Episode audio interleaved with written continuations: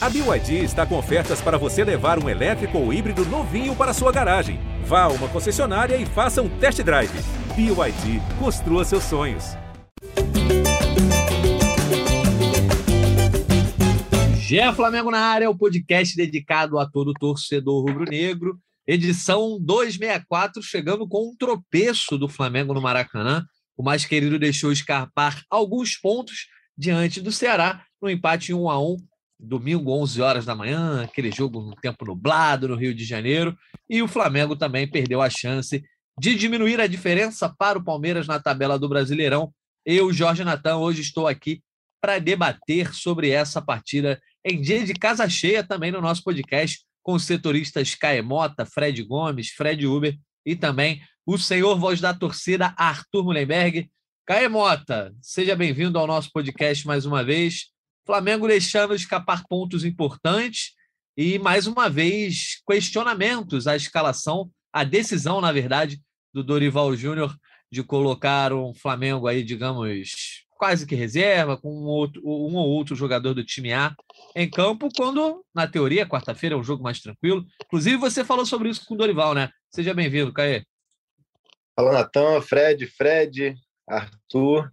Sem dúvida foi uma manhã de domingo frustrante para a torcida do Flamengo, né, por toda a expectativa que foi criada após o tropeço do Palmeiras, uma expectativa de entrar definitivamente eh, na briga pelo título. É, tem toda essa questão da escalação, que eu é, discordo da opção do Dorival, mas eu acho também que de outro, do outro lado, vendo um contraponto, faz, é, vendo o outro lado do, do debate, da discussão, acho que as cobranças e as críticas estão um pouco fora da, do tom, assim, estão um pouco fora é, do aceitável diante de tudo que tem sido realizado no trabalho do próprio Dorival. Né? Não dá para para dizer que o Dorival não foi coerente, não foi coerente com o que ele vinha apresentando ao longo dos últimos dois meses. Assim, esse mesmo time que ontem empatou e fez um, um primeiro tempo muito ruim, é, venceu o, Atlético Paranaense por 5 a 0 venceu o São Paulo, venceu, enfim, uma série de partidas, Atlético Goianiense, venceu fora de casa, venceu o Havaí, venceu em casa.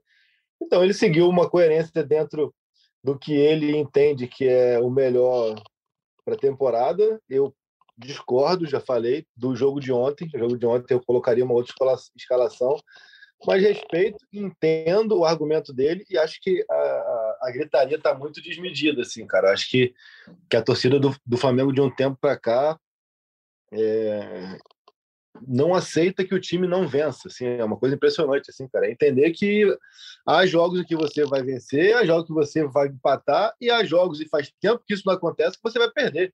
E isso aí, seja qual for a escalação. Claro que se você coloca um time é, ontem com algumas peças que até entraram no segundo tempo, você, de repente, teria mais chance de vencer a partida. Agora é tudo muito subjetivo e tratam é, qualquer tipo de, de tropeço como se fosse uma coisa absurda, né? Gente, então assim, acho que fica a frustração. Eu também colocaria um time diferente em campo, só que eu acho que a análise macro está muito desmedida. Acho que a gente precisa também é, bater um pouco nessa tecla aqui, porque parece que, que, o Flamengo tem a obrigação de vencer 38 jogos do Brasileiro, 13 da Libertadores, é, 8 ou 10 da Copa do Brasil, e qualquer resultado diferente disso não só é, é, é, frustrante, como é um absurdo. E não pode ser assim, cara. Então, assim, acho que, que vale a pena bater um pouco nessa tecla, mas Dorival podia ter, ter feito outros tipos de escolhas ontem. Eu acho que a principal delas ali com é, com Varela, que eu acho que, que empolgou no comecinho ali com, com algumas gracinhas, mas depois apresentou muito pouco. O Diego também, eu acho que o meio campo, tanto o Diego quanto o Vitor Hugo, é, e a gente está falando das extremidades, né, do mais novo e do mais velho, assim, é, é dando muito pouca intensidade e dinâmica à, à, saída de bola, que facilitou que o, que o Ceará se defendesse. Gostei muito do Pulgar, enfim, a gente vai falando ao longo do, do, do, episódio, assim, mas fica essa reflexão, assim, é decepcionante, sim, discordo, sim, mas acho que está muito desmedida essa cobrança também. Tá certo. A frustração é normal, né, Fred Gomes? E mas eu me surpreendi porque tanto nas redes sociais, nos grupos de WhatsApp, que são assim um termômetro que a gente tem, além da galera no Maracanã, eu vi o pessoal reclamando do Dorival Júnior pela primeira vez. Contra o Palmeiras, eu vi até uma galera reclamando, mas assim, muita gente dizendo, ah, faz parte, está no meio do calendário aí, enfim, eu vi um pouco mais de compreensão. Mas no jogo de ontem, acho que muita gente colocou a culpa de um tropeço, né? De não ter conseguido a vitória em cima do Dorival por conta da escalação. Mas o fato é que o Flamengo, no geral, não teve um bom dia. Mesmo os titulares, o Gabigol, por exemplo, que começou o jogo, é, desde o início, também não teve um bom dia. Eu acho que é normal esse tipo de oscilação. Né? Normal, Natan. Prazer participar aqui contigo, Caê, Xará, Arthur. Muito tempo que eu não venho aqui. Agora com esse formato diferente podcast, a gente acaba, às vezes, não conseguindo participar depois dos jogos. Estava na maior expectativa de tirar uma onda quarta-feira, não pude, porque estava lá participando de coletiva, zona mista, então a história do pé frio foi embora. Tira agora. Mas, é, mas não, não dava para tirar uma depois desse empate de ontem. Mas, assim, é, eu, eu tenho que aproveitar o gancho do Caio pelo seguinte: é, as pessoas não estão entendendo mais nada. Assim, o Flamengo ontem, de fato, deixou escapar uma oportunidade de outra. Que o Dorival escalou errado, é fato. assim. Só que não dá para você criticar um trabalho desse. É, eu vi gente falando que o Dorival não tem que seguir em 2023, pelo amor de Deus. Entendeu? O trabalho do cara é muito bom. Agora, quando saiu a escalação, os camaradas meus vieram falar, quando, quando o Caê deu a escalação no dia anterior, Falei, ó, como o Caê não botou dúvida nenhuma, nem conversei com ele, mas deve ser essa escalação mesmo e o Caê gabaritou mesmo. Eu falei, é meio campo, canal 100. Assim, a intensidade de uma tartaruga. Não tinha como dar certo, cara. não tinha como dar certo. Assim, você pensar, o, o, o Pulgar, gostei muito dele, jogou muito, muito, muito mesmo. Assim, o, o Vitor Hugo é, é, um jogador que vai ser um grande jogador, não tenho dúvidas, mas ele não é um cara dinâmico, longe disso, e o Diego muito menos sabe que eu já cansei de defender o Diego aqui, mas acho que o Diego cada vez mais tem que ser utilizado nos minutos finais de jogos ganhos, em respeito à trajetória dele, ele podendo fazer um gol. Não dá para iniciar jogo com o Diego no momento. Mas voltando o que você falou, Natan, assim, é, só fechando em relação ao Caio, concordo perfeitamente. Não dá para criticar um trabalho desse. O cara errou ontem, mas o cara tem muito mérito. O Flamengo tem 76% de aproveitamento, cara. São 57 pontos de 75 possíveis. 52 gols marcados é muita coisa. E assim, eu sei que você não entrou no mérito, mas é, eu, eu, eu gosto de um spoiler, né? Senhor Paulo Zanovelli da Silva. Que atuação catastrófica desse árbitro. Que brincadeira. Como é que permite uma cera daquela? Eu nunca vi uma cera, eu não vi uma cera dessa há anos. E outra, Gabigol, na minha opinião, dos cinco jogadores mais importantes da história do Flamengo, fez o gol ontem. Não pode tomar cartão amarelo no intervalo. Não pode. O cara, o, o quando que ele vai parar de dar chilique e tomar cartão besta? Entendeu? A gente não sabe ali, não dá para ver o que, que ele falou no intervalo para tomar o cartão amarelo, mas o cara já está marcado, porque ele sempre dá chilique. Um jogador importantíssimo para a história do Flamengo. Mas se ele continuar dando chilique, quem vai perder é o Flamengo. Ele era um cara fundamental para aquela reta final, e no momento que o Ceará fazia a cera, a expulsão dele foi um balde de água fria no Flamengo. É verdade que o Flamengo ainda teve chances depois, mas não dá, né? Desculpa aí ter me alongado, um abraço a todos. Tá certo, Fred Gomes. Trazendo aqui o Fred Uber.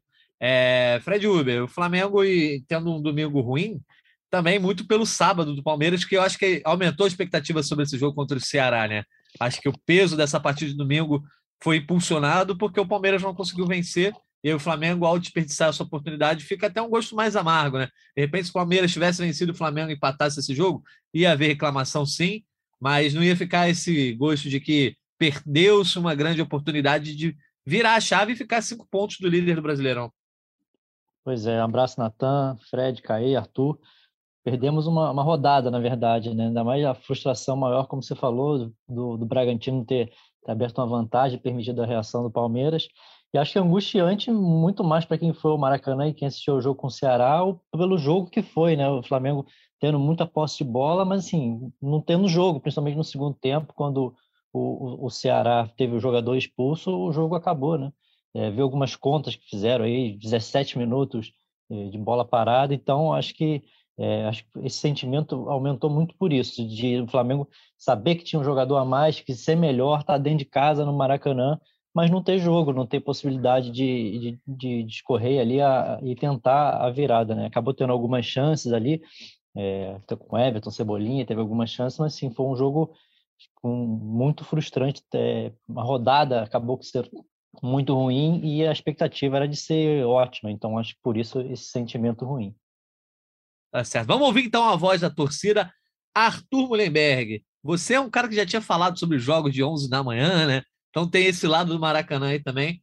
é, torcedor que acordou cedo, foi no Maracanã, ainda pegou, não chuva, mas um friozinho meio chato no Rio de Janeiro, eu odeio o, esse friozinho, e viu primeiro uma frustração com o Flamengo não indo bem no primeiro tempo, aí quando parece que o Flamengo ia conseguir a virada, né?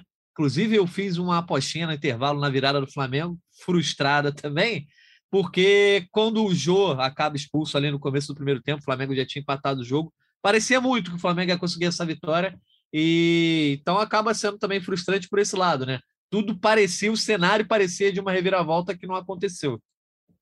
Boa tarde, Natan, meus amigos Fred, Caê, galera que está ouvindo. Olha, Natan, não precisamos nem discutir essa questão do jogo 11 horas, né? Ele é antinatural, é ruim para o organismo do torcedor e do Atlético. Todo mundo sabe disso. Tá aí os resultados que não nos deixam mentir. O Flamengo geralmente se dá mal nessa matinê no Maracanã. Mas tudo bem, marcar, o Flamengo tem que cumprir. Eu acho que a primeira coisa que a gente aprende do jogo, ou depreende do jogo de, de domingo, é que, cara, não, aqui não é o Vaticano, o Flamengo. Não existe infalibilidade papal, assim como não existe infalibilidade do Dorival. O Dorival errou. Principalmente porque eu acho que ele formou a cabeça dele na sexta-feira de tarde, ou talvez no sábado, na hora do almoço. E não considerou o que aconteceu lá em Bragança Paulista, que mudava completamente a dinâmica, um jogo que seria até normal você entrar resguardado por causa do compromisso da Libertadores, passou a ser uma oportunidade incrível para chegar mais perto ainda do líder provisório. E o Flamengo não soube aproveitar. Meio de campo lamentável, essa insistência em utilizar o Diego já perdeu a graça. Acho que existe o respeito ao jogador pelo trabalho que ele fez, mas também existe uma palhaçada de botar o cara quando a gente está vendo que ele não tem mais condição nenhuma de jogar no ritmo de futebol profissional primeira divisão. Não tem. A gente está vendo. A gente conhece o Diego, a gente viu a carreira dele, acompanhou aí nos últimos anos no Brasil. Ele está cada dia pior, cara. Cada dia mais fora de ritmo, cada dia menos antenado com o que está acontecendo. Não concordei também com a estreia de dois caras. Para mim foi estreia também do Pulga, do Pulgar. Ele até jogou direitinho, mas, cara, não tem ritmo, não tem entrosamento com os outros caras. E o Varela, porra, completamente fora de propósito estrear ele nesse jogo. Então, são três erros já de cara do, do, do Dorival. E aí, cara, a gente tem que ser, admirar o cara, eu gosto do trabalho dele, continuo pregando que seja contratado, contrato vitalício para ele ao fim desse que está agora, mas ele erra e a gente tem que cornetar para o cara não errar de novo. Outros erros que a gente teve no jogo, o temperamento de Gabigol, mais uma vez traindo ele, ele foi burro no fim do primeiro tempo, foi burríssimo no fim do segundo, e está fora do próximo jogo porque tomou mais o cartão, tornando-se o jogador mais expulso da história de não sei quem. Ou seja, cara, é, um, é ridículo isso. O Flamengo numa reta buscando três competições muito difíceis, os atletas têm que se conscientizar. Eu nunca ouvi falar de alguém dar uma multa no Gabigol, coisa que era muito comum antigamente, quando o jogador era indisciplinado, vacilava, chegava atrasado, multava-se. Porra, o Gabigol, compadre, faz um vacilo desse, não recebe multa, ninguém fala nada, depois ele vai ser mal educado com os fãs lá no, no Rock in Rio, ou seja, ele teve um fim de semana razoavelmente horrível, né? Espero que ele use esse fim de semana e reflita sobre o que ele fez, foi muito mal. E não podemos esquecer, né, cara, que toda essa dinâmica deveria ter sido revista pelo, pelo Dorival, porque, porra, quarta-feira a gente já sabe que é festa.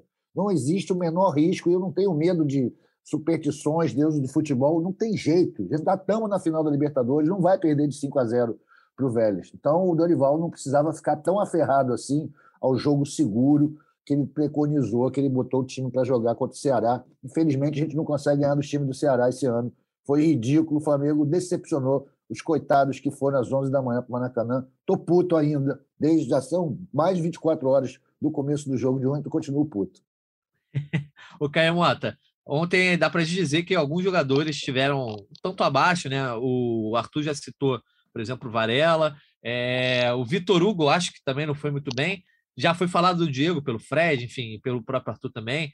E o Marinho também não jogou bem. E o próprio Gabigol, né? Que por mais que tenha feito gol, ele acaba manchando a sua atuação por conta de, dessa mais uma expulsão aí. É, então, eu acho que assim, dá para perceber que não foi o dia de alguns jogadores e eu acho que as substituições do Dorival, que fez uma substituição quádrupla no intervalo, acho que eu nunca tinha visto isso na minha vida, também não encaixaram de, de vez, né? O Pedro até entrou bem, mas eu acho que os outros jogadores que, que foram a campo, como o Mateuzinho, o Everton Ribeiro e o Vidal, né? O Vidal também acho que jogou muita bola, mas é, enfim, eu acho que não era mesmo dia e acontece. Foi um jogo em casa contra o adversário que não era tão bom, mas acontece. Poderia ser um adversário forte. Enfim, mas eu queria que você comentasse sobre esses jogadores que não tiveram um dia tão bom. Tá mudo aí, hein, Caê?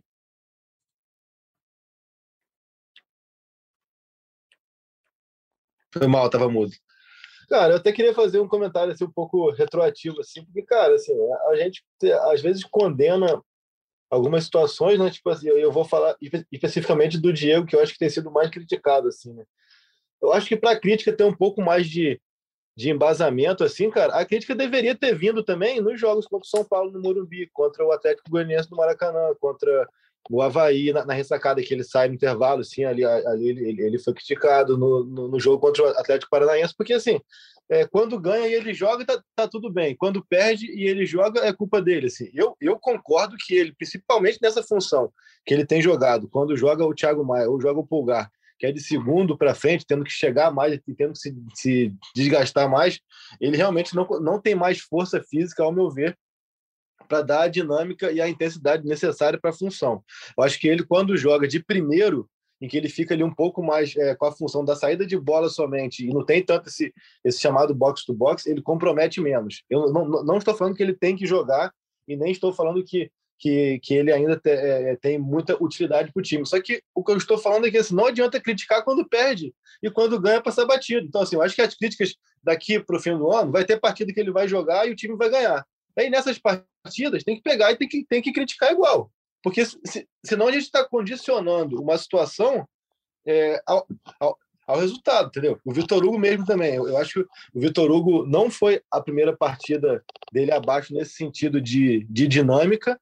E aí, é, como até o Fred mesmo comentou, o Pulgar também não é um jogador de muita dinâmica, mas me, me, me impressionou mais pela questão é, Achei ele muito inteligente, posicionamento, assim, é um cara que sempre está buscando espaço para receber a bola sozinho e com o corpo direcionado para frente. Isso é o tal do, do, do domínio já é, articulado, domínio virado para frente. Se vocês pararem para ver o jogo ou para ver os próximos jogos dele, é um cara que está sempre se movimentando para encontrar o espaço, já receber em condição de distribuir. É um cara que colabora muito na bola aérea, alguns escanteios ele tirou ali, então achei ele muito importante, mas ele também não tem essa dinâmica. Dinâmica, eu digo, de, de ter essa intensidade, essa força física de, de, de fazer com que o jogo é, caminhe muito mais rápido. Então acabava que tu tinha o Pulgar, que já, que já é de, de, uma outra voltagem, o Diego, que está numa outra voltagem por mil motivos de idade e tudo mais, e o Vitor Hugo também, que não conseguiu se encontrar no jogo. Então você tinha um Flamengo que conseguia até é, ter o Varela e o Ayrton Lucas passando, eles passavam, eles davam opção. Tinha, tinha Marinho, tinha Cebolinha, quase todos desses em nível técnico abaixo, mas que receberam a bola também muitas vezes com o Ceará já apostado, por quê? Porque essa bola demorava para sair da, da, defesa até o ataque. Então, isso passa muito por esse meio-campo bem mais lento, né? bem canal 100, como o Fred falou. Né? Só que é, é, isso, assim, a gente criticar, a gente pontuar, mas não ficar tão refém do, do, resultado. E no segundo tempo, eu acho que o time já, já muda completamente a, a postura. Acho que a, a, expulsão do Jô, vou dar uma aqui de Cuca, né? A expulsão do Jô prejudicou muito mais o Flamengo do que ajudou, porque ali esfriou completamente o jogo. Foram sete ou oito minutos até o Jô sair de campo o, o, o, jogo, a atmosfera do Maracanã mesmo esfriou completamente e dali para frente o, o Ceará picotou o jogo o tempo inteiro. Né? É, concordo que o Vidal entrou bem, concordo que o Ribeiro entrou bem, o Mateuzinho também deu muita opção. Eu colocaria o Rodinei, mas o Mateuzinho também deu muita opção. É, o Pedro, eu acho que desses, desses quatro que entraram, foi o que participou menos do jogo até. Ele, ele dá um chute muito bonito, é, que o João Ricardo faz a, a defesa, mas ele não participa tanto do jogo. Mas é isso, cara. Assim, também te, te, teve uma hora que ficava aquela impressão, cara, de que o jogo ia ficar aquela coisa que o jogo vai rolar três horas aqui e não vai sair o gol. Teve a bola do Matheus França que tirou tinta, teve a bola do Davi de cabeça, teve a bola do Cebolinha no travessão, do Vidal no travessão.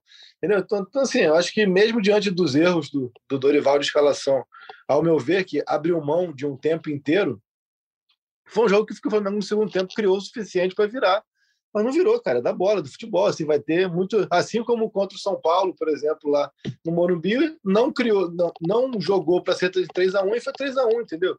Acho que é um pouco isso, entender um pouco também que o futebol é isso aí, cara, mas é, as críticas, repito, concordo com as críticas ao, aos jogadores individualmente, concordo com as críticas ao Dorival, só que eu acho que as críticas têm que ser um pouco menos condicionadas ao resultado. Entendeu? Porque quando venceu de 5 a 0 quando venceu de 4 a 1 quando venceu é, no Morumbi por 2 a 0 e tudo mais, por que, que, que, não foram feitas as mesmas críticas? Ah, estão abrindo mão do brasileiro, mas ganhamos na sorte, ganhamos por aqui, ganhamos por ali. É só ter um pouco de coerência. E nesse, nessa discussão toda, o único que está sendo coerente é o Dorival. A parada é essa. É verdade. Fred Gomes, vou levantar a bola que você queria que eu levantasse lá no começo, é, sobre a questão da arbitragem. Vocês sabem que eu viro e mexe, digo aqui, que não curto tanto esse assunto, mas parece que dominou as mesas redondas, enfim, pautou os grupos da galera aí é, sobre o jogo de ontem, porque teve gente reclamando com relação ao Ceará pela expulsão do Jô, e no lance que o Vidal de fato bota a mão na bola, né? Ele deliberadamente encosta o braço na bola. Só que faltou esse pulso ao juiz, principalmente diante da cera que o Ceará fez, o antijogo, 50, menos de 50% do jogo com bola rolando, e atrapalhou muito a dinâmica. Eu acho que essa sensação que o Caio comentou, né, de que ah, não vai rolar o empate, não vai rolar a virada, na verdade, é, além do Flamengo não estar no bom dia, eu acho que isso contribuiu muito, né? Porque para o Flamengo conseguir criar uma chance era muito espaçado, porque ah, chutava para fora e o goleiro caía, tinha substituição, não sei o quê. Enfim, daqueles jogos que acho que muitos adversários tentam essa estratégia para parar o Flamengo e alguns conseguem, como foi o Ceará.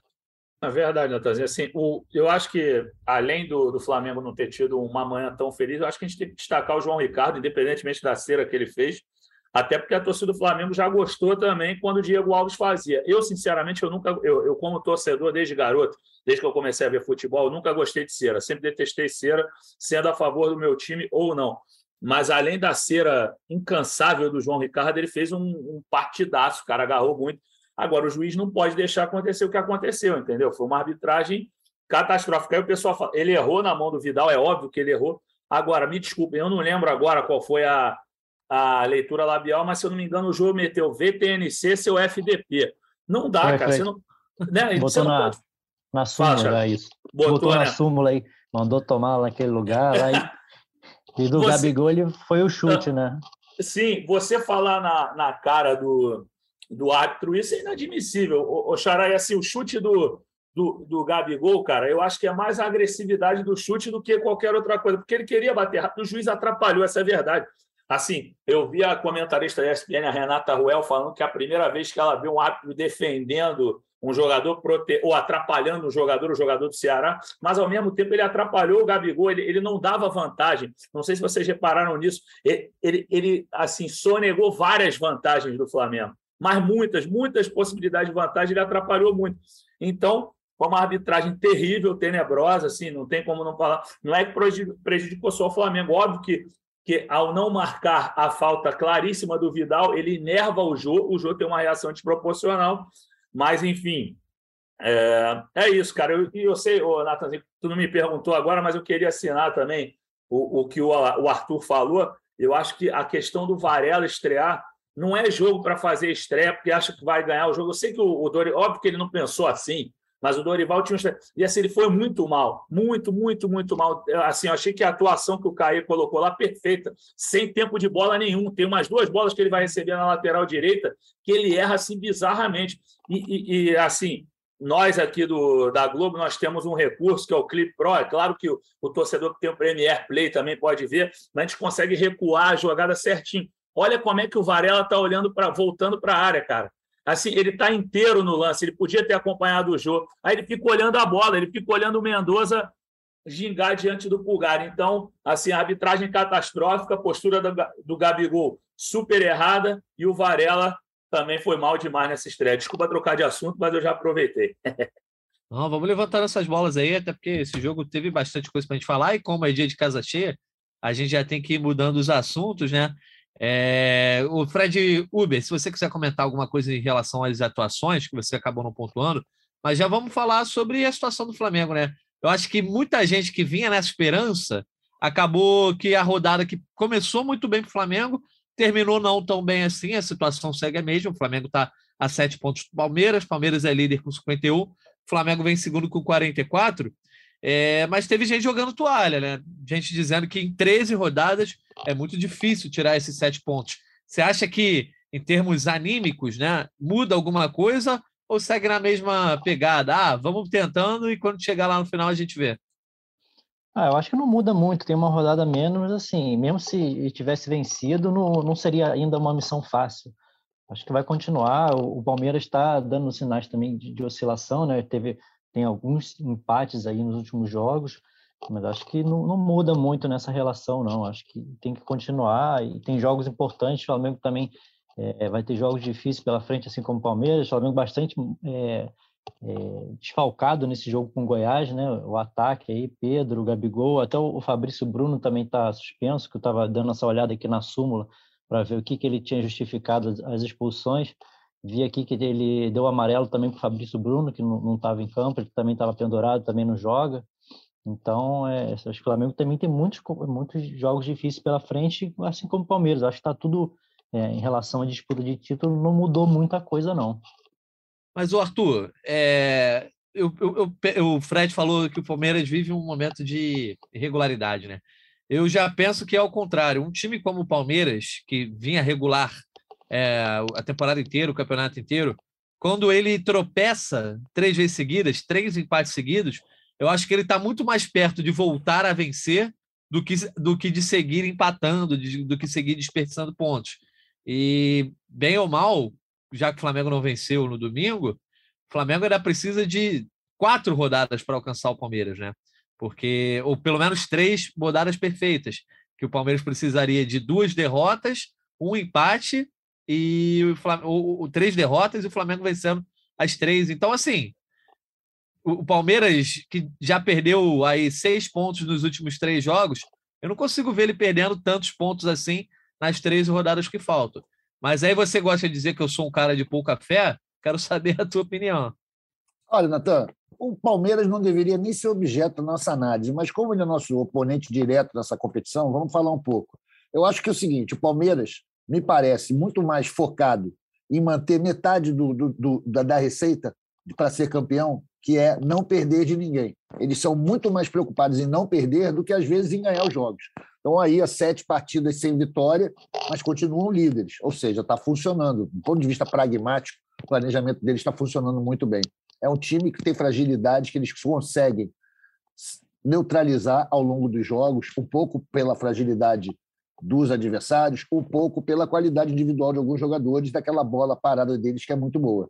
De qualquer maneira, o Flamengo não está na mesma situação que o Palmeiras, né, cara? O Flamengo tem chance de vencer esses caras jogando mais bola. E esse, esse jogo de ontem, esses dois pontos seriam muito importantes. Não acho possível que o Palmeiras venha perder novamente os pontos que nos separam deles, porque a média também é que eles perdem dois, dois pontos por rodada, cara, a sete rodadas. Então, dá para a gente sonhar que nas 13 rodadas seguintes eles possam ser passados para trás pelo Flamengo, se o Flamengo conseguir manter esse hábito bom de vencer os jogos que tem que vencer e não jogar como ontem eu vejo muito uma coisa do Dorival, cara. É assim, eu sou fã dele nesse sentido, estou satisfeito com o trabalho, vejo o resultado, mas é pouco que explica por que, que o Dorival, depois de 30 anos treinando algumas das grandes equipes do Brasil, ainda não é uma unanimidade, ainda não é um grande técnico no cenário. Porque ele tem esse dado medíocre, esse dado covarde, esse dado de querer proteger o que tem, porque, porra, ontem era um jogo para partir para cima a partir do sábado de noite, terminou o jogo do Palmeiras, o Flamengo devia ter virado a chave. Não, gente, legal, vamos com tudo, vou botar o time fodão agora no primeiro tempo, vocês ganham, depois vocês descansam o segundo tempo para frente. Ele se manteve fiel ao seu planejamento, que está dando certo, e a gente foi punido, porque o futebol não admite esse tipo de desaforo. É verdade também que o Ceará veio para atrasar o jogo, veio para não deixar a bola rolar, mas isso é um recurso permitido. Palmas para o Ceará que se jogasse aberto com a gente ia tomar 8 a 0. Eles vieram e conseguiram neutralizar. Palmas para eles, para o técnico novo deles, que acabou de chegar. E faltou o Dorival um pouco de ambição, um pouco de coragem. É normal, cara. Acho que ninguém é perfeito, todo mundo está em desenvolvimento. O Dorival também pode se desenvolver e melhorar. Ontem foi, ontem foi um grande vacilo. Amanhã é outra vida, outro jogo, outra história. E a gente tem agora que partir para cima com muito mais decisão nos próximos jogos do brasileiro, já que me parece que a Libertadores está resolvida. A gente vai ter uma final para jogar, muito dura, sabe-se lá contra quem, sempre difícil, é a final de um campeonato muito ambicionado. Agora o foco é brasileiro. Eu não gosto de ficar dizendo, ah, o Dorival desistiu do brasileiro, essas comparações que fazem com o Renato, eu acho que isso aí é forçação de barra. Mas que ontem tivesse ele um pouco mais de ousadia, um pouco mais de, pau grande, ele teria ganho esse jogo, cara. Nós teríamos ganho esse jogo. E até um pouco incoerente o que ele fala, né, o, Arthur? Porque, assim, a, partir do, momento em que ele se preocupa com quarta-feira e entende que se ele colocasse um time titular hoje seria, é, de repente, menosprezar o Vélez, a partir do momento que ele faz isso, ele está, de certa forma, também menosprezando o brasileiro e o Ceará. Né? Tipo, assim, ele está deixando. Perfeito. Ele tá nas entrelinhas, deixando claro que há uma prioridade. Por mais que o discurso seja de que não há prioridade, porque tem uma questão de confiar em todo mundo. Se confia em todo mundo, se esse time, como eu acabei de falar aqui, é capaz de, de meter cinco no Atlético no Maracanã, ganhar do São Paulo no Morumbi, ganhar do Havaí na, na, na ressacada pela primeira vez na história, uma série de situações, esse time que jogou ontem, por exemplo, é suficiente para não tomar de cinco do Vélez. Né? Então, assim, tem um pouco disso do, tem um pouco disso do, do discurso que ele acaba caindo em contradição. Assim, e mas é complicado, né, cara? Assim, sei lá, o cara às vezes é supersticioso, né? colocou na cabeça dele. E é bom a gente já antecipar um problema, antecipar uma reclamação que contra o Goiás domingo vai ser time reserva. Isso para mim está claro. Que se ele não se ele não mudou de ideia com 4 a 0 a favor, não vai ser com 3 a 1 contra o São Paulo que ele vai mudar de ideia. Né? Então a gente já sabe que a próxima rodada, em que o Palmeiras tem uma carne assada, que é o Juventude em São Paulo, e o, e o Flamengo tem um, um adversário mais espinhoso, que é o o Goiás na Serrinha vai ser com esse mesmo time reserva e um time reserva com menos peças, porque tem, como o Fred falou, é, desfalque do Fabrício, o Pedro e o Gabriel fora, e você já não tem o Lázaro também e tal, então não tem muito centroavante, então fica essa questão já vislumbrando até o fim de semana. Mas, Caê... Volta, Vitinho, volta, Vitinho! eu queria te perguntar, Caê, porque assim, se a gente olhar uns, sei lá, uns oito podcasts para trás, nessa média assim, é, você e eu também defendíamos que o Flamengo tinha que, de fato, focar nas Copas mesmo, que não dava para abraçar o mundo com as pernas, essa expressão que o Arthur Mullenberg adora. Você é, não acha que a, a, gente demandar do Dorival agora esse jogo, e não estou dizendo que está certo ou está errado a nossa, a nossa demanda ou a escolha do Dorival, mas só estou aqui fazendo, jogando essa, essa pólvora na fogueira. Você acha que a gente demandar dele agora que tente abraçar o mundo com as pernas é, não seja um pouco injusto, porque eu, na teoria, se a gente achava que o Flamengo tinha que focar nas Copas porque os títulos estavam bem mais próximos, o Dorival está mantendo uma linha correta, né? Não, mas, mas nós falávamos aqui também, e eu, lembro até de, de, ter pegado o recorte da, é, do confronto com o Palmeiras, né, que a partir de um, de, de um determinado momento, a análise rodada a rodada seria fundamental. Né? Eu acho que, de repente, se o Palmeiras ganha do Bragantino, justificava muito mais ele, ele não mudar o raciocínio do que, como o Arthur falou, a partir do, do momento que há o tropeço e que há uma, uma chance real de você encurtar consideravelmente a distância, porque se o Flamengo ganha ontem, fica a cinco pontos, e cinco pontos já com o mesmo número de vitórias do Palmeiras, ou seja, em qualquer situação de, de empate de pontos, dará Flamengo.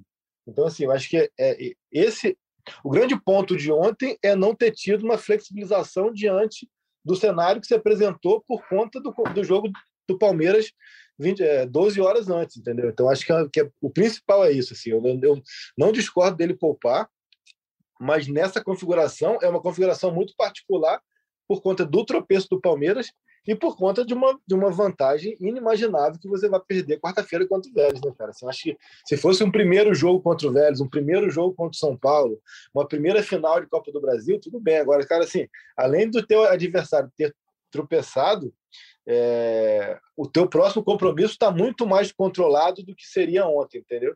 Acho que é bem assim, eu concordo que, assim, para mim, é, é, priorizar a Copa diante do, do que ele pegou como trabalho. Eu vou sempre bater aqui na tecla de que Paulo Souza, de 30 pontos, fez somente 12. Então, priorizar a Copa diante do que ele pegou como trabalho é certíssimo e inteligentíssimo. Só que também tem que ter essa flexibilidade de fazer a leitura semana a semana. E, ao meu ver, essa, essa semana, esse jogo de ontem, era um jogo que dava para ele ter uma leitura um pouco mais é, flexível diante de suas convicções, que é a palavra que ele mesmo usou muito na coletiva, né? convicção. Tá certo. Fred Gomes, para você, dá, não dá? O Flamengo tem que mudar alguma coisa no planejamento? Perdeu a chance de ouro, isso não volta atrás. O Palmeiras desperdiçou seus pontos, o Flamengo também. E agora o calendário é o seguinte para o Flamengo no Brasileirão. O calendário do Flamengo no Brasileirão, depois, obviamente, em meio a esses dois jogos de semifinais de Copa do Brasil e Libertadores. Tem Goiás fora de casa, Fluminense, obviamente, em casa, é, Fortaleza fora, Bragantino em casa e Inter em casa. Isso até ali o começo de outubro. Já o Palmeiras, nesse período, vai ter Juventude em casa, Santos em casa, Atlético Mineiro fora, Botafogo fora e Curitiba em casa. O que, que você acha que pode mudar nesse período de quase um mês? Ah, Natan, acho que dá, cara. Assim, é, vai tudo depender do, dos próximos capítulos. Essa eu acho que não tem muito comentário para se fazer, não, cara. Eu só queria tirar uma dúvida. É, eu confesso que a gente vê isso toda hora, mas assim, a próxima semifinal com São Paulo já é semana que vem, correto? correto. Eu estou perdido agora. É, não isso, é? Isso. Então, então, depois do Fla-Flu, não tem jogo nenhum do, de meio de semana, né? Depois não, do Fla-Flu, fica parado 10 dias por causa de data FIFA. E aí você data FIFA você pega o ah. Fortaleza sem, sem Arrascaeta e sem Pedro. Né? Sem Pedro, beleza. Não, então acho que não muda muito, não. Acho que o Flamengo segue firme até o final. Tem time para ganhar do Goiás, como tinha time para ganhar do Ceará ontem com o time que jogou. É, não vejo muita mudança, não. Vamos que vamos. Pode passar a bola para o meu xará aí, Natanzinho. Tá certo. Fred Gomes hoje está sucinto, né? Está indo direto ao ponto.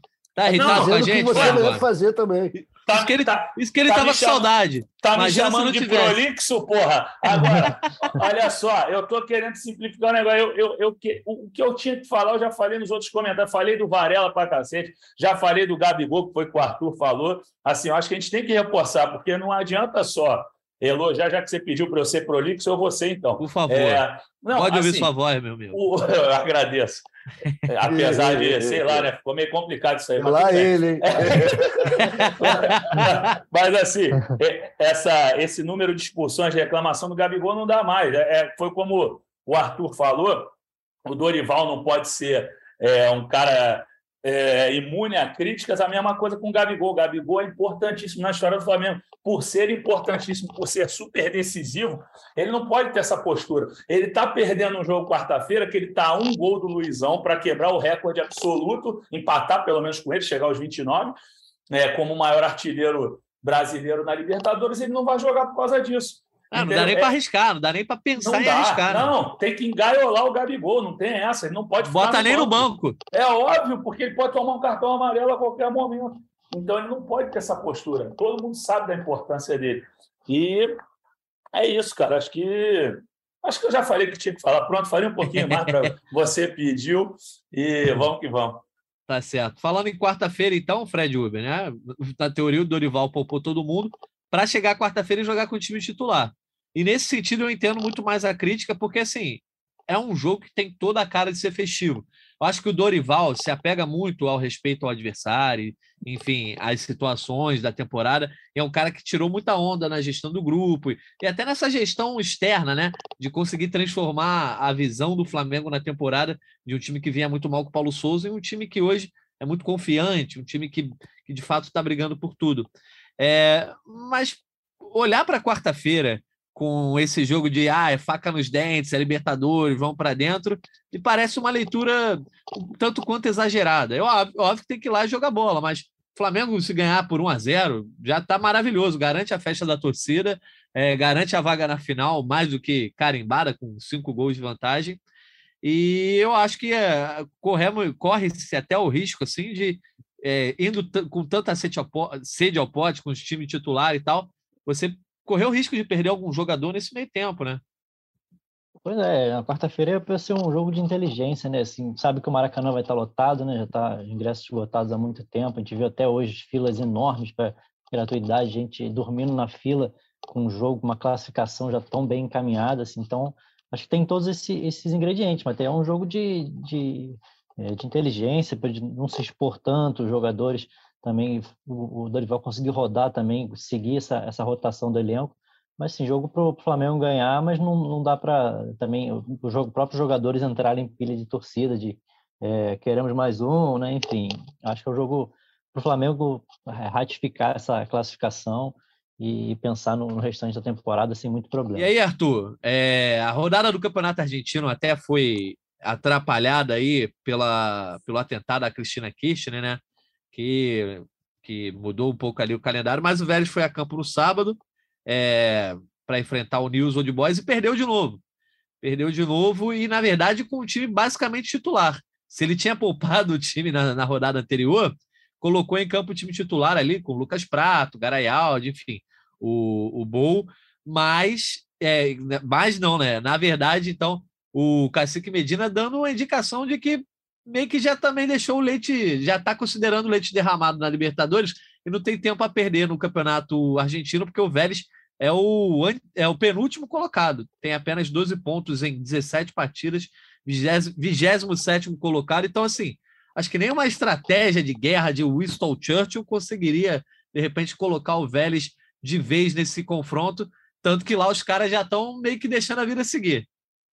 Pô, estão certos eles, né, Natan? Porque já era, compadre. Essa Libertadores aí, amigo, só ano que vem. Essa aí eles já sabem que perderam. Eu acho que a preocupação deles provavelmente são listas de compras, comprar Havaiana, vir para o Rio, fazer um pouco, porque o abastecimento na Argentina anda um pouco prejudicado. Vou fazer o possível para levar o máximo de víveres para que eles vão precisar em casa, porque já era. O jogo quarta-feira não tem nenhum valor esportivo. Acho que do ponto de vista da torcida do Flamengo deve ser encarado como um aeroflá, um aeroflá o qual se pagou uma entrada muito cara, vai ficar sentado, a cerveja é cara, mas é um aeroflá, é para se despedir do nosso time que vai à Argentina, que também não tem nem obrigação de entrar em campo. Dorival pode escalar qualquer um que tiver inscrito na Libertadores. O jogo é festivo, não vamos tomar cinco gols, a gente sabe disso, e não estamos mexendo com nenhuma entidade parafutebolística, deuses ou orixás, não é nada disso. O Flamengo se classificou na quarta-feira passada, fazendo 4 a 0 na casa do adversário. Porra, isso aí é, tem mérito esportivo. Agora, quarta-feira, é um jogo festivo. Despedida do time que vai jogar a final. E o Flamengo, cara, não deveria dar maior importância a esse jogo do que já foi dada. Então eu espero que o Flamengo vá para esse jogo com leveza, a torcida com leveza, sem se preocupar com o placar, cara. O Flamengo pode perder até de 4 a 0 de 3 a 0 dificilmente vai acontecer. Tá tudo certo, o Flamengo está na final. O foco agora deve ser preservar os jogadores que estão mais fragilizados, mais cansados, dar esporro em quem merece, né? Tem muito jogador merecendo ali uma joelhada no milho. Eu vou fazer uma lista rápida aqui com o Marinho, com o nosso amigo Gabigol, principalmente. Acho que tem que entrar numa agora, está na reta final, são, sei lá, deve ter seis, sete jogos muito importantes para o Flamengo esse ano, cara. Ele devia se concentrar para fazer o máximo possível nesses jogos. E o Dorival, que tem aprendido com esse vacilo de domingo, seja um pouco mais ousado, confie mais no seu taco, né? Tanta gente está botando fé nele, ele tem que botar fé também.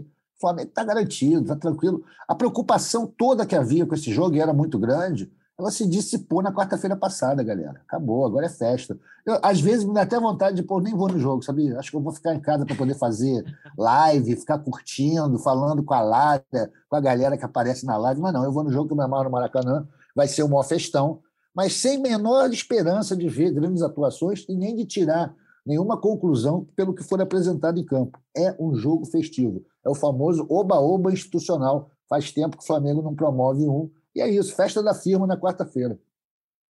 O, o, o Vélez que está. Rapidinho, Fred, você vai comentar tá, que o Vélez está pensando ainda, a torcida do Vélez, né, o técnico pensando desde quarta-feira passada no Pedro, em Vidal, Everton Ribeiro e em Fred Gomes, né? Que também teve uma passagem marcante por Buenos Aires, né, Fred Gomes? Verdade, Natanzinho. Porra, além de acabar com o meu pé de gelo, né, meu irmão? Até mandar um abraço para a galera da Flapacto, lá de Buenos Aires, que o Gabriel. Isso? Gabriel me avisou aqui, ele me encontrou. Até contar um pouquinho da minha cobertura lá, que foi, foi bacana. Conheci um, um jornaleiro lá que era torcedor do Lanús, descobri os, os amigos deles, é, torcedor do Lanús que virou torcedor do Flamengo, descobriu os amigos que o fizeram virar Flamengo, mas um deles não pode ter a identidade revelada, porque é, é homem importante hoje em dia. É, quer dizer, sempre foi, né? mas hoje está mais ainda. E ele não pode ter o nome revelado, mas o outro é o irmão dele, o doutor Mengão, o Guilherme. É, então, mandando um abraço aí para eles. E aí, poxa, lá na, no, o, o, nosso posicionamento lá na tribuna dos caras era debaixo da torcida do Flamengo. Então falei, pô, não vou conseguir fazer foto da torcida do Flamengo.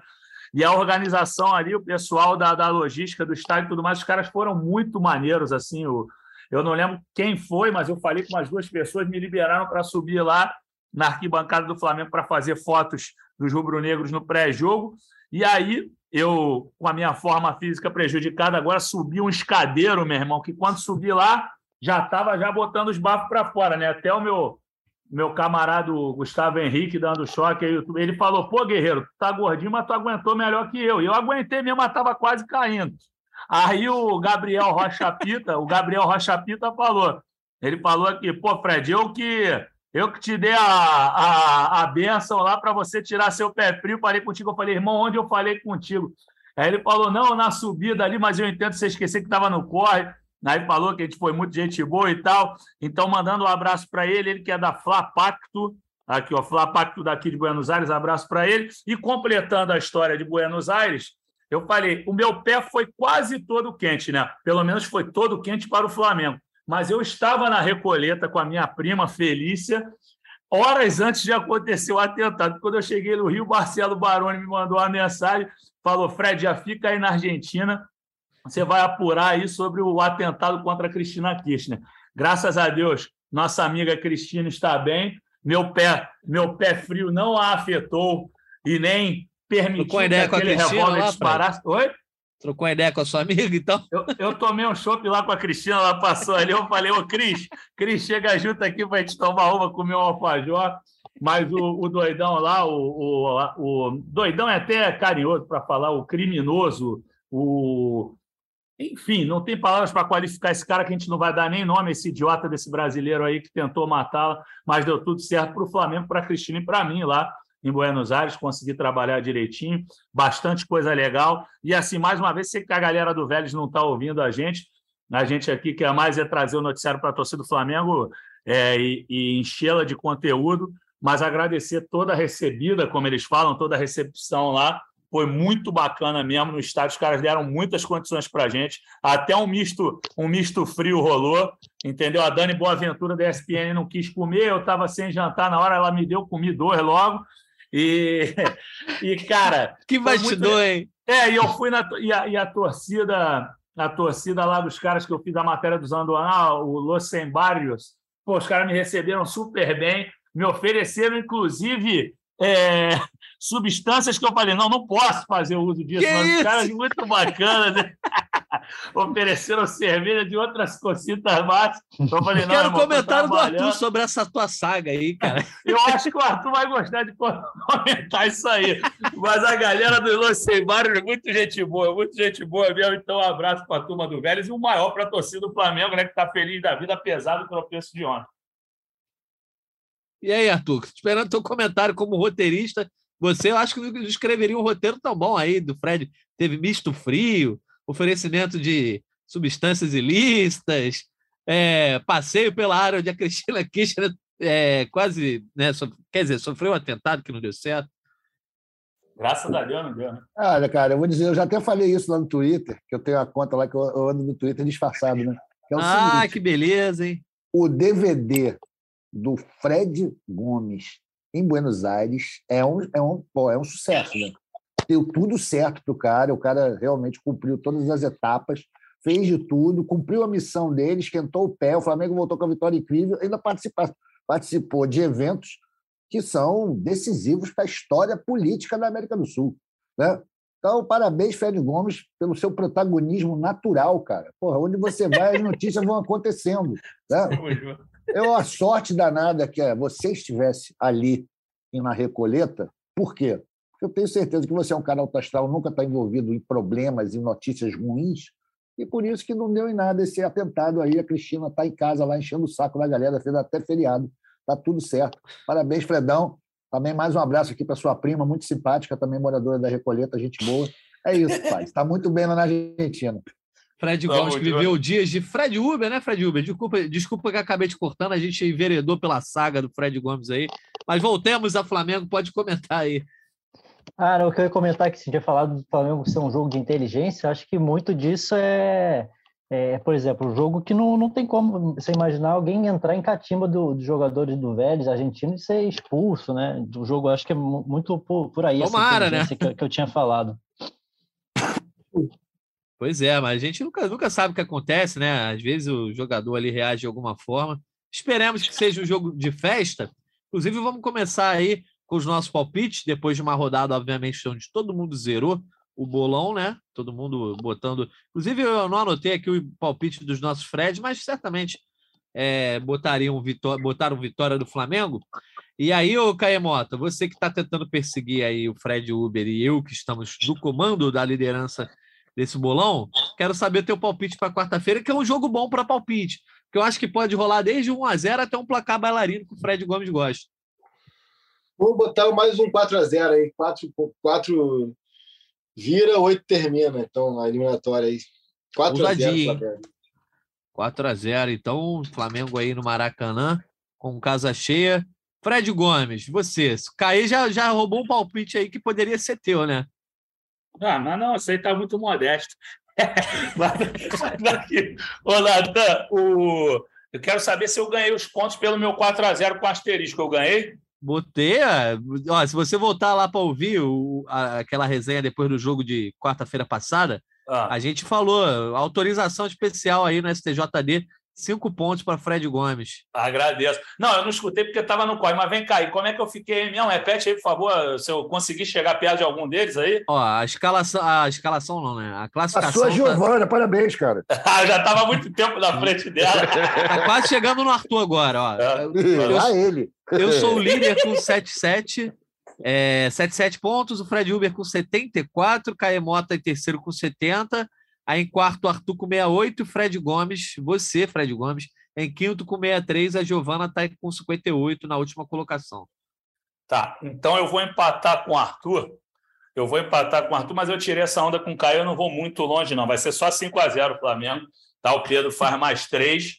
O Pedro. Cara, brinca... olha só, o Flamengo fez uma partidaça, eu... uma partidaça no, no Rossel Amalfitani, Amalfitani, mas a mal que era aquele time do Vélez, que coisa horrorosa. Então o Flamengo tem obrigação de dar mais uma sacolada neles. É óbvio que vai mudar um pouquinho, mas vai ter a bola aérea aí do Fabrício Bruno, ele guarda dois nesse jogo, certamente.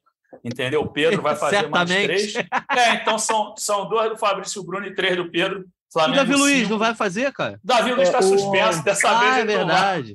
Ontem, quando ele, quando ele subiu para aquela bola, Arthur, eu falei, hoje vai. Aí, porra, aquele goleiro me faz uma defesa daquelas, pelo amor de Deus. Fala, Arthur. Não, sou eu aqui. Ah, eu caí, foi mal, cara. tu deu um gancho, cara, que é até interessante, não é, não é momento mais para debate, mas, cara, muita gente falando do Vélez, do Vélez, do Vélez. Cara, eu acho que o Flamengo, e de certo ponto o Palmeiras, em alguns momentos, dependendo do adversário, que, que subiram muito o sarrafo, pularam três, quatro prateleiras e estipularam esse gap absurdo aí entre adversários na, na América do Sul, cara. Eu acho que de repente, se fosse uma semifinal, sei lá, Vélez e, e River, vamos botar que foi seria um jogo mais equilibrado, um duelo mais equilibrado. Acho que o Flamengo que conseguiu chegar nesse status aí de chegar, de passar pela, pela terceira vez, na verdade, né? Por uma semifinal de Libertadores, como quem passa, como quem, como quem caminha no aterro, né?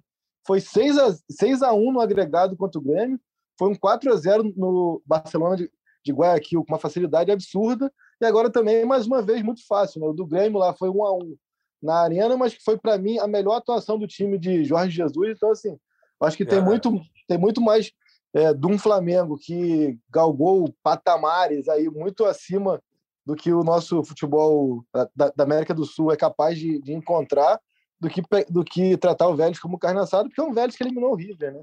Porque muita gente, até principalmente é, rivais, adversários, é, trataram, pô, mas o Vélez né, cairia no Carioca. Pô, gente, peraí, o Vélez tá, tá mal no Argentina, mas acabou de eliminar o River, pô. Então, assim, eu acho que é, é, tem muito do mérito do Flamengo também, assim, né? Sem Uma dúvida. coisa, Caí, só para adoçar sim, sim. essa lembrança que vocês nos trouxe, que nesse 1 a 1 que você reputa como a grande atuação do Flamengo de Jorge Jesus lá no Olímpico, no, no, na nova Arena Olímpica, né? O Flamengo teve três gols anulados, tá? Só para a gente não esquecer que a gente fez dez gols no Grêmio naquela semifinal. É, por centímetros alguns, né? Mas o Fred Uber, você está aí tão otimista quanto Caê e Fred Gomes para esse jogo de quarta-feira? Eu, eu, eu, tenho receio assim, de que tá tão controlado que de repente quando fizer 2 a 0 já vai aquela coisa de diminuir o ritmo. O que, que você acha?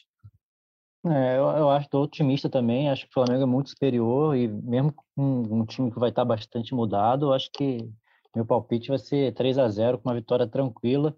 E como o Arthur falou aí, vai ser um dia de festa e de, de bons, boas vibrações para o time que vai, que vai viajar para o Equador. Qual é o palpite, então? Desculpa? 3 a 0 3 a 0 Tudo bem? Todo mundo confiando no Santos aí, sem levar gol.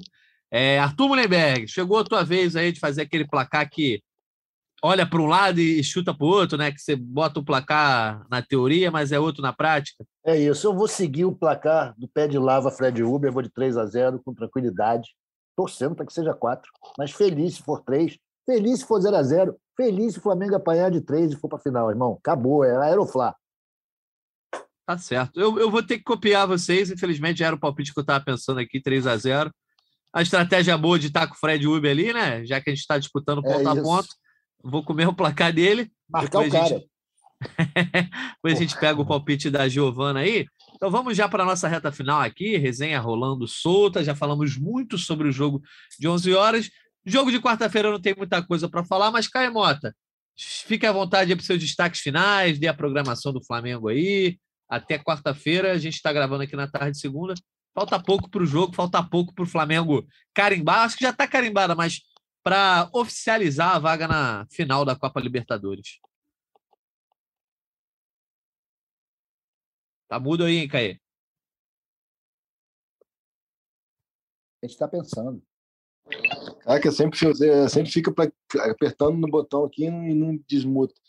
Não, a mensagem final é uma mensagem de, de força aí, de corrente positiva para o Denis. Nosso amigo Renan Moura trouxe a informação de que o Denis passou mal no sábado no Ninho do Urubu e foi internado, foi descoberto um tumor no cérebro, ele vai passar por uma cirurgia. Então, Denir aí, que é o funcionário mais antigo do futebol do Flamengo aí, há 41 anos no clube, é, fica essa, essa corrente positiva para que o Denir passe por essa aí e continue vivendo momentos gloriosos é, com o Flamengo. Então é isso, acho que de futebol já falamos bastante aqui, agora vamos falar do que interessa, que é de saúde, de vida. Né? Perfeito, boa, boa lembrança mensagem importante da gente deixar um abraço para o Denis. Fred Gomes, seu destaque final. Natanzinho, vou nessa também com o Caê. É, Denis, muito simpático, boa. sempre foi muito gente boa. Então, um beijão no coração dele e da família.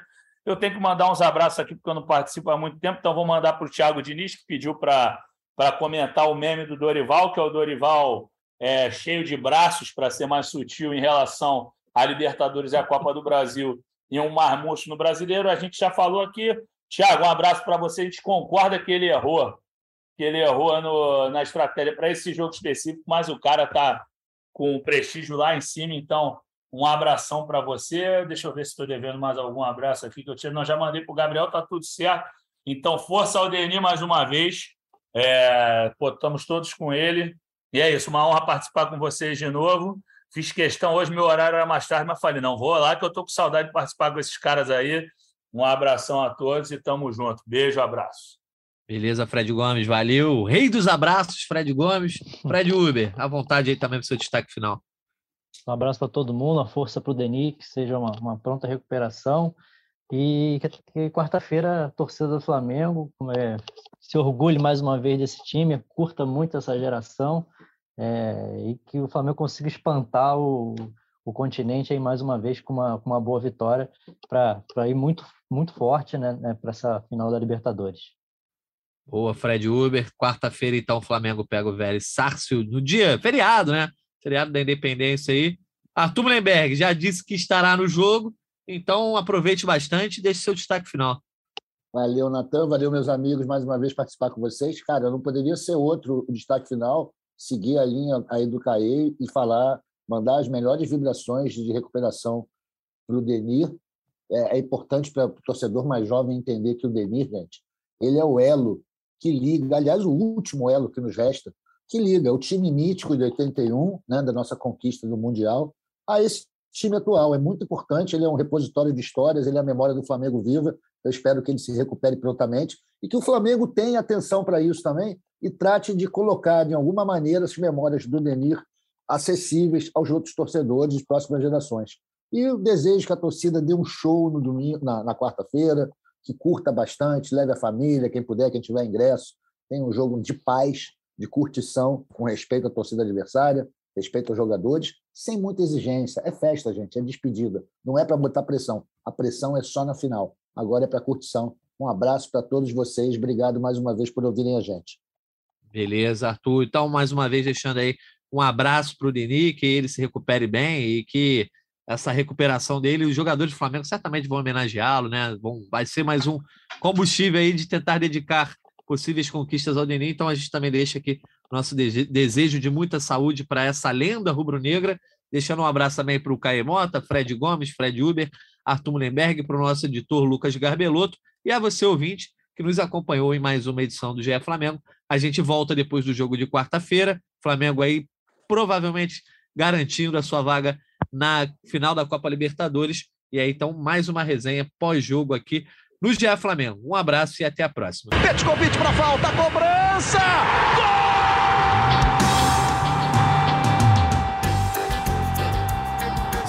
Quem? Do rubro-negro, da nação.